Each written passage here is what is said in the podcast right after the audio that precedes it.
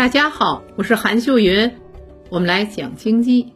有人说，小富靠勤，中富靠运，大富靠命。其实生活温饱这样的小富靠个人勤奋没问题，但要获得财富的跃升、阶层的跨越，这样的中富大富，除了个人能力外，还需要依托时代的红利。想要踩准这个红利，就要理解中国经济印钞机的运行逻辑。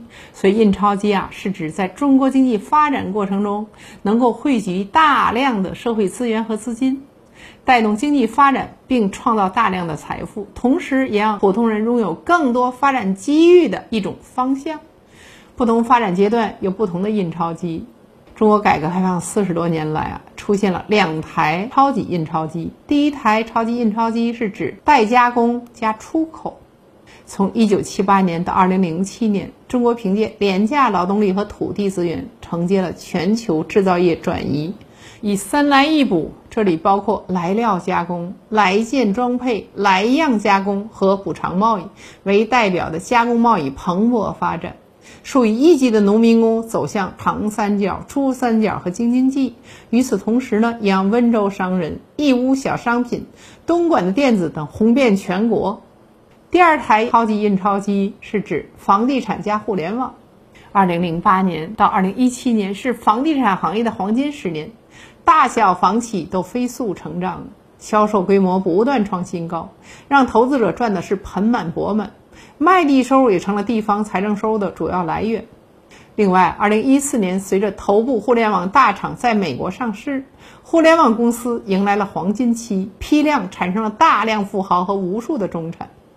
进入二零二一年，房地产好日子结束了，互联网也面临着国家强监管和反垄断。目前啊，第三台印钞机正在启动，就是啊，科技加金融市场。这里说的科技包括高端制造、高新技术，也包括新能源、低碳减排等等。第三台印钞机为什么是科技呢？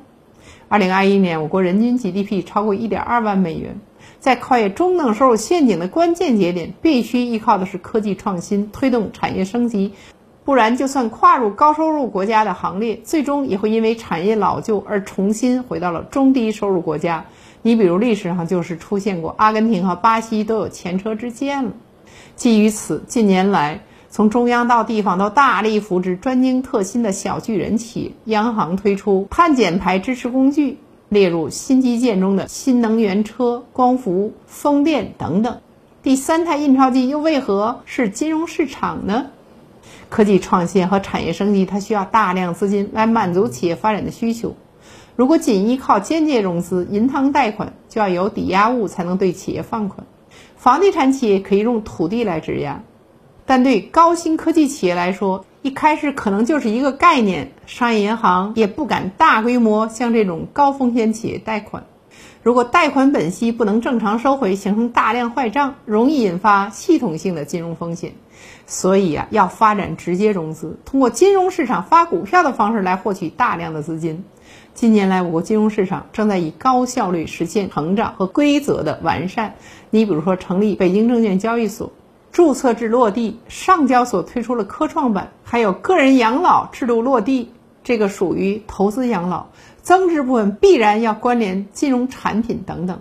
过去四十多年啊，中国是先让自己强大起来，发展工业化和城市化，人们赚的是资产升值的钱，做加工贸易、买房的基本都赚了。